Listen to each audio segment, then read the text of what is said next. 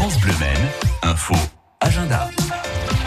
Voilà une belle découverte ce soir à Luché-Pringé. Il y a un concert dans le cadre de Festiloire. Vous allez découvrir Valérie Écoumé chanter. C'est euh, d'ailleurs une, une, très très bonne chanteuse.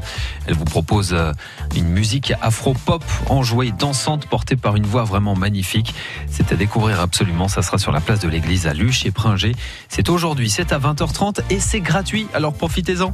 Un atelier créé, un décor en terre. C'est aujourd'hui aussi à Bazouge sur le Loir. C'est à 14h30. Après observation du décor sculpté de l'église avec un, guide, les enfants réaliseront euh, une face de chapiteau inspirée des figures fantasmagoriques du Moyen Âge et ils repartiront en plus avec leur œuvre. C'est à partir de 5 euros, l'activité est limitée à 12 personnes et la tranche d'âge, bah, c'est pour les 6 à 10 ans.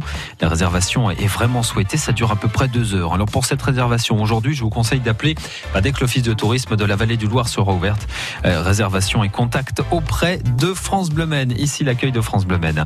Euh, sinon, vous avez la possibilité aujourd'hui de participer au cycle de projection Travelling Embarquement immédiat au Mans.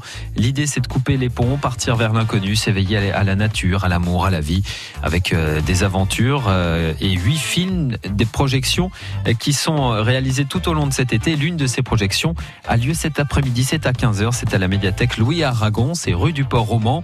L'entrée est libre est libre, pardon, et dans la limite des places disponibles. La programmation est disponible à l'espace musique et cinéma à la médiathèque Louis Aragon du Mans.